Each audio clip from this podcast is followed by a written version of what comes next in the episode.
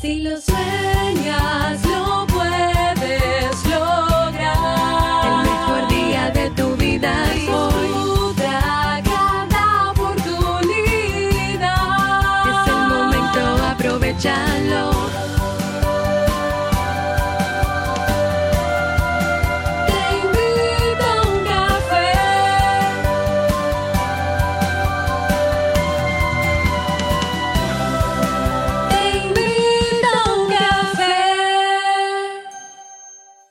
Y ahora contigo, Robert Sasuki, consultor en desarrollo humano y emprendimiento.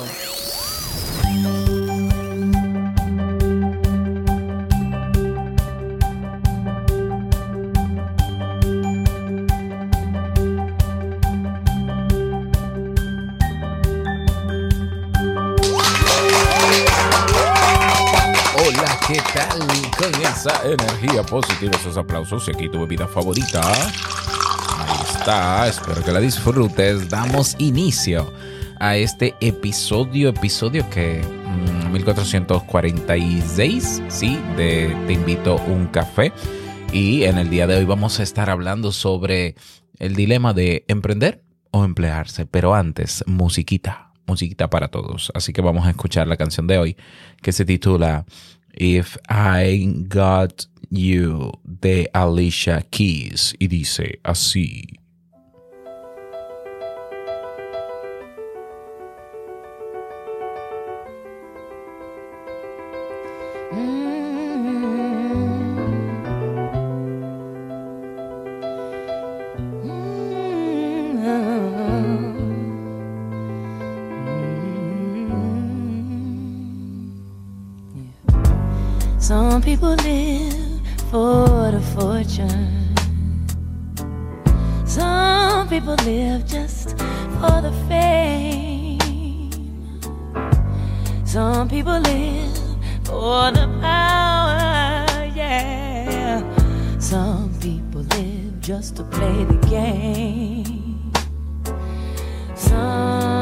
People think that the physical things define what's within, and I've been there before.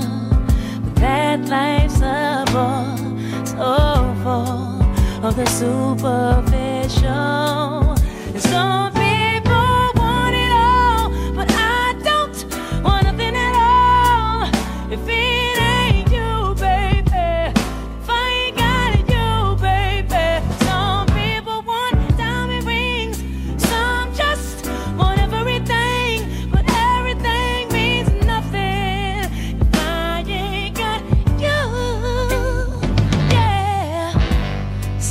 People search for a fountain. The promise is forever young. You know, some people need three dozen roses, and that's the only way to prove you love them. Hand me the world on a silver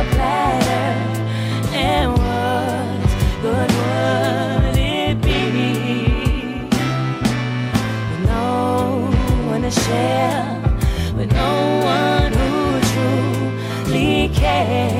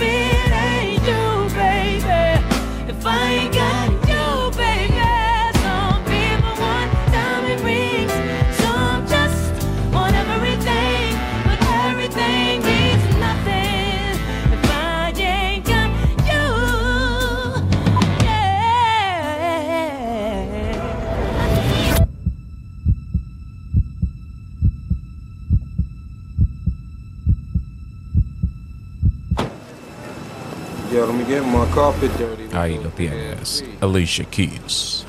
Bien, vamos a dar inicio al tema central de este episodio. El dilema, ¿emprender o emplearse? Contaba en el trailer de este episodio que, como sabes, en el feed abierto eh, lo tengo, ¿no? Bueno, si no lo, tie- si no lo sabes, ya lo sabes. Contaba que un estudiante, bueno, no es un estudiante, un joven que trabajador, empleado, eh, me consultó, me consultó hace unos días y estábamos hablando de diferentes temas y llegamos al tema del emprendimiento. Él me afirmaba que no, que él se dio cuenta de que es mejor estar empleado que emprender y demás. Y eh, me dio buenas razones, yo creo que razones válidas. O sea, tiene sentido. Eh, por ejemplo, él dice, bueno, mira, eh, a mí me, yo prefiero emplearme porque es más fácil, simplemente. El dinero me lo da otro, me lo da en, el mismo día que yo quiero, no tengo que buscarlo. Eh, solamente tengo que hacer lo que él diga. Bueno, ok. Coincidencia de la vida, él estaba allá por una situación de trabajo, por lo incómodo que se siente en su trabajo. Eh, él estaba allá porque él siente que no es valorado en su trabajo, que no ha podido escalar porque no lo toman en cuenta. Y sin embargo, él se considera una persona incluso perfeccionista que da todo lo mejor que tiene y puede para hacer su trabajo mejor que cualquiera. Ah, oh, bueno, yo le decía, bueno, pero entonces eh, económicamente es más fácil emplearse, tienes razón, y las razones que dices tienen, tienen lógica y las respeto, pero fíjate el precio que tienes que pagar por ese dinero fácil. ¿Ya? Y bueno, ahí entramos en razonamiento hasta que llegué, bueno, hasta que él llegó a la conclusión de que él entiende que no puede emprender porque él no sabe vender. y bueno, yo le dije, entiendo. Entonces tú dices que es, más, es mejor emplearse, pero es porque tú entiendes que eh, no tienes esa habilidad desarrollada. Válido, válido. Y eso me llevó a pensar en muchas cosas. ¿Cuánta gente entiende que sí, que emplearse es más fácil cuando en el fondo lo que está diciendo es, ok, yo no sé vender, yo no sé generar dinero? Ahora, a mí lo que me sorprende, y bueno, quizás no tanto, ¿no? A mí no me sorprenden tantas cosas del comportamiento del ser humano, ¿no? Eh, pero lo que me llama la atención es que eh, mucha gente se acomoda en lo supuestamente fácil, incluso pagando un alto precio, empleándose emocional, un alto precio emocional, eh, porque acepta y se conforma con el hecho de no saber vender. Bueno, también es su decisión y la respeto. Pero entonces no es que sea más fácil o difícil emplearse o, o si es mejor o no emprender. Yo personalmente creo que siempre será mejor emprender. Lo que pasa es que emprender exige salir de una zona de comodidad, aprender cosas que no sé y estar en constante movimiento.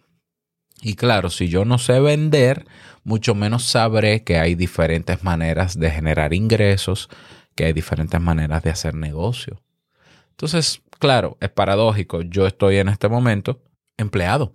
Así es. Yo he vuelto a la universidad en febrero y, y bueno, y estoy emprendiendo. Entonces, ¿cómo así, Robert? ¿Cómo es mejor tal cosa? Y a ver, bueno, yo tengo también mis razones.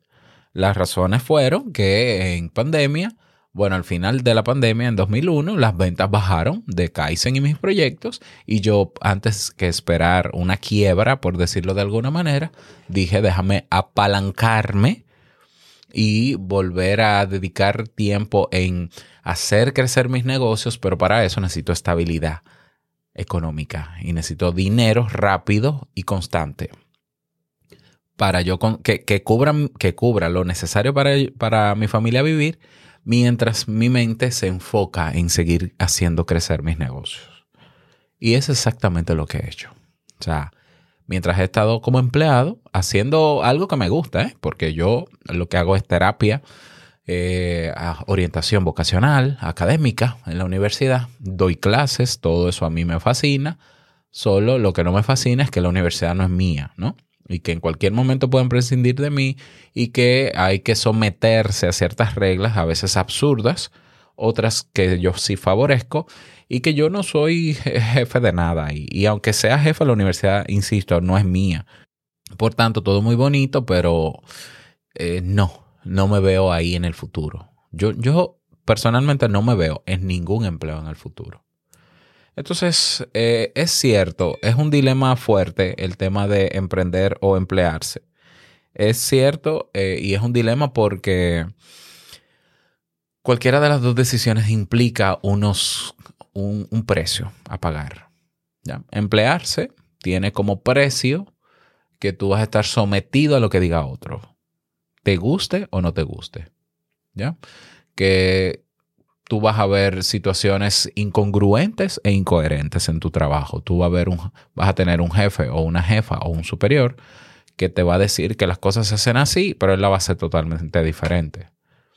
Te van a vender la idea de que tú podrás escalar luego de tanto tiempo así, pero luego ponen al, sobrino del jefe en la posición que te tocaba. O sea, van, van a haber situaciones injustas y van a haber eh, incongruencias de todo tipo. Eh, vas a tener que lidiar con un ambiente laboral donde hay personas de todo tipo y no todas las personas van a tener la gestión emocional que tú tienes ni van a pensar igual que tú y tú vas a tener que callarte la boca y simplemente aceptar que esa es la realidad y simple y sencillamente hacer lo que te toca para ganarte tu chelito. Hay gente que puede lidiar con ese precio. Hay gente que simplemente se desensibiliza de eso, se desconecta emocionalmente de esas situaciones y hace lo que el otro diga y punto. ¿Ya? Pero bueno, hay otras personas que no están dispuestas a pagar ese precio. Hay personas que entienden que deberían tener eh, ciertos derechos, ciertas libertades y que deberían poder exigirlos y demás. Y, y hay personas como yo que, que son críticas, muy críticos, no criticón, que no es lo mismo, y que eh, van a cuestionarlo todo. Yo eh, en este momento eh, he tenido algunos temas con mi jefe en la universidad porque él parece que le molesta que yo lo cuestione, pero yo no lo cuestiono para hacerle ver que él que él está fallando en algo, sino simplemente porque necesito saber cosas para entender el contexto de lo que me dice y él como que a veces se molesta y ya yo lo último que he hecho, porque somos amigos también, eh, es decirle, oye, tolérame, porque es que es parte de mi naturaleza el, el ser un preguntón. Yo soy preguntón. Y me ha traído problemas y me ha traído muchos beneficios. Pero es que yo soy así. Es que si yo no entiendo algo, lo mínimo que voy a hacer es preguntar. Yo, yo no sé quedarme callado ante, ante algo que yo no conozco. Ese es el precio a pagar. Entonces, ¿se puede lidiar con eso? Absolutamente se puede lidiar con eso. Y hay mucha gente ha decidido lidiar con eso.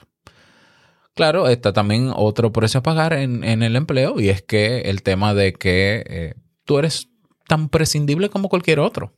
Así de sencillo. Entonces hay personas que aceptan el empleo, se adaptan al empleo, pero llega un momento en que se institucionalizan, así mismo se llama el fenómeno psicológico, y ellos creen que ya van ganando un, un espacio, un terreno en ese trabajo que les pertenece a ellos. Y entonces cualquier día la universidad, es la universidad del trabajo, eh, o la empresa, mejor dicho, se da cuenta de que, bueno, eh, aquí hay mucha gente en este departamento, vamos a reducir personal porque la crisis, Ucrania, bla, bla, bla, y se inventan cualquier excusa, ¡pum!, vamos a sacar a este. Ah, y no te podemos dar todas las prestaciones por esto, eh, y se amparan en algún artículo de la ley de trabajo y, uh, y te hacen ahí un lío que tú dices, pero Dios mío. Y entonces viene el factor emocional de, Dios mío, tantos años de mi vida que yo le dediqué a esa empresa y mira cómo me trataron cuando yo me fui, me sacaron como un perro y no sé qué. Bueno, también hay que lidiar con eso. Y eso es incierto, es decir, por más bien que sea tu trabajo, por más buen ambiente laboral que sea, tú eres un número más ahí, tú eres un recurso humano, como yo sé que ya sé, ya los departamentos de recurso humano cambiaron el nombre porque suena ahora muy despectivo decir recurso humano, porque es como decir tú eres una cosa. Ahora se llama gestión del talento. ahora tú eres un talento. Eh, pero bueno, te siguen tratando como un recurso. Entonces pueden prescindir de tu recurso. De ti como recurso. Y están en su derecho. Y lo que te toca a ti es lamentarte, pasar por una especie de duelo y buscar otro trabajo en el cual puede que pase lo mismo tarde o temprano. Otra cosa con la que hay que lidiar en el empleo es el tema de la jubilación. No sé cómo está la situación en tu país, pero en mi país eh, el tema de los fondos de pensiones es un desastre porque eh, personas que tienen 20 o 30 años trabajando en un sitio van a recibir quizás un 10% mensual por dos o tres años como jubilación, como pensión. Es decir, aquí en mi país, República Dominicana, las personas que se retiran, que se pensionan, que es a partir de los 65 años, a los 68 están buscando trabajo de nuevo. ¿Por qué? Porque se agotó su fondo de pensiones. Así de sencillo. ¿Y entonces qué hacen? Se buscan otro empleo o montan un negocio. Muchas historias bonitas de personas que luego de pensionadas y luego, y luego de haber terminado, agotado su fondo de pensiones, eh, se, se montan un, un emprendimiento y les va de maravilla y luego dicen que se arrepienten de no haberlo hecho antes. Ok, emprender no es tan bonito tampoco, ¿eh? Vámonos ahora con el emprendimiento. Emprender tiene también un precio que pagar. El primer precio es no saber qué va a pasar. Y, y lo de no saber es un poco relativo. Lo que pasa es que tú no puedes controlar el resultado. Ahora, tú sí puedes controlar las variables de las cosas que tú haces. Para emprender se necesita aprender cosas. Emprender no es tan simple como montar un negocio. No, yo voy a montar un negocio de tacos porque la gente come tacos. Eh, no. Hace falta un poquito más de conocimiento para darte cuenta si conviene montar un negocio de tacos. Ah, pero es que fulano, mi vecino, montó una taquería y le va muy bien. Bueno, tú vas a, competir con tu vecino. ¿Ya? Hay muchísimas variables que hay que tomar en cuenta para montar un negocio. Ok, tú no las conoces, tienes que aprenderlas. Porque emplearnos, escucha esto, a ser empleados se nos enseña desde chiquito. ¿Quién? El sistema educativo. El sistema educativo te enseña desde chiquito a llevar uniforme y a vestirte igual que otra gente, a sentarte igual que otra gente, a escribir igual que otra gente, a pensar como la otra gente, a no cuestionar como la otra gente. Castiga el- el- el- el pensamiento crítico, lo castiga. Castiga que tú cuestiones al maestro y entonces te van formando desde la escuela hasta la universidad para ser empleado. Por eso mucha gente entiende que es más fácil emplearse porque sabe cómo ser empleado, sabe cómo someterse. Ahora, no nos enseñan a ser emprendedores, por lo menos en la escuela no. Y para ser emprendedor hay que formarse. Formarse no solo en ventas. La venta yo creo que sería la última fase de aprendizaje cuando ya tienes un producto. Pero tú tienes que comenzar sabiendo un poco de mercado, sabiendo evaluar ideas de negocio, sabiendo qué tipos de modelos de negocio existen, saber cómo se hace un plan de negocio, medir, investigar si un modelo de negocio es viable o no es viable, saber prototipar, crear un producto o servicio, validarlo, hacer proyecciones económicas. Y no es que tengas que saberlo tú todo, tú puedes también conformar un equipo de personas que tengan dominio en diferentes áreas y avanzar más rápido. ¿Ya? Por ejemplo, hay gente que cree que emprender, para emprender lo primero que hay que hacer es montar una empresa. Eso es no saber emprender. ¿Ya? El error más grande es, voy a emprender, voy a montar, voy a registrar una empresa, déjame ir a registrar un nombre. No, no, güey, güey, eso es lo último. Eso es lo último. Monta, lo primero es crear un producto o un servicio. Lo segundo es, pruébalo. Prueba si la gente quiere comprarlo, le interesa. Ahora eh, investiga qué mercado existe de personas interesadas en eso y qué porcentaje de personas de esas, con, qué porcentaje de esas personas interesadas en eso que tú hiciste, tú pudieras sostener ese negocio. ¿Cuánto es el mínimo de ventas por mes que tú tienes que hacer? ¿Dónde estarían las, los, los contact- contactos clave? Si tu empresa va a ser o tu emprendimiento va a ser para cliente final o para otras empresas. Es decir, hay que formarse. Entonces, después que te formas, que comienzas a crear tu proyecto, tienes que tener paciencia porque los negocios no arrancan perfectamente desde el día uno. Hay que persistir.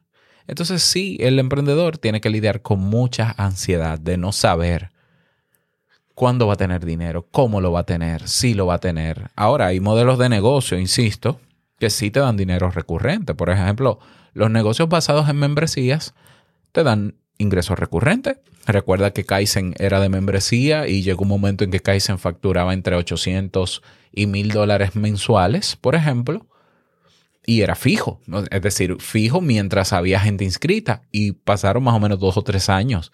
Yo tenía gente en Kaizen incluso inscrita que ni siquiera hacía los cursos. Bueno, yo ahí tenía ingresos recurrentes.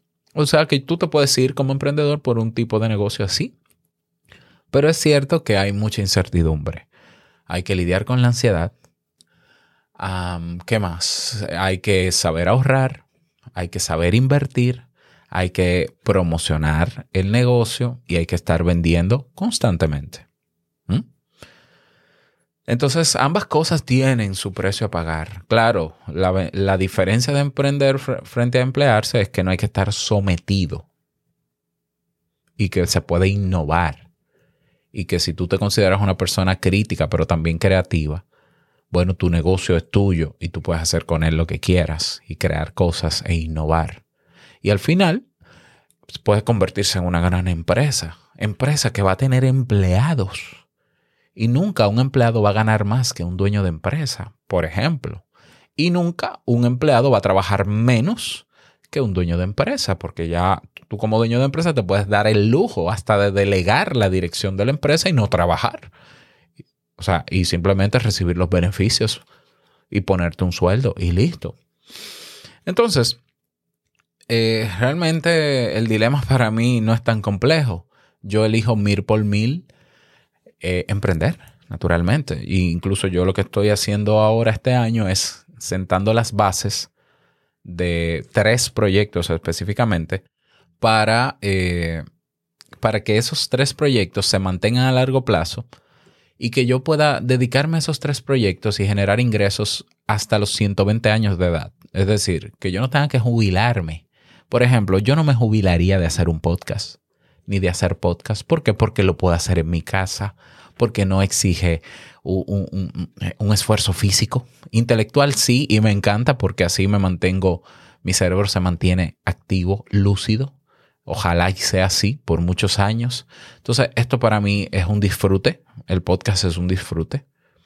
Entonces, yo por eso he montado ahora una productora de podcast para hacer podcast por el resto de mi vida y generar ingresos naturalmente con esa plataforma.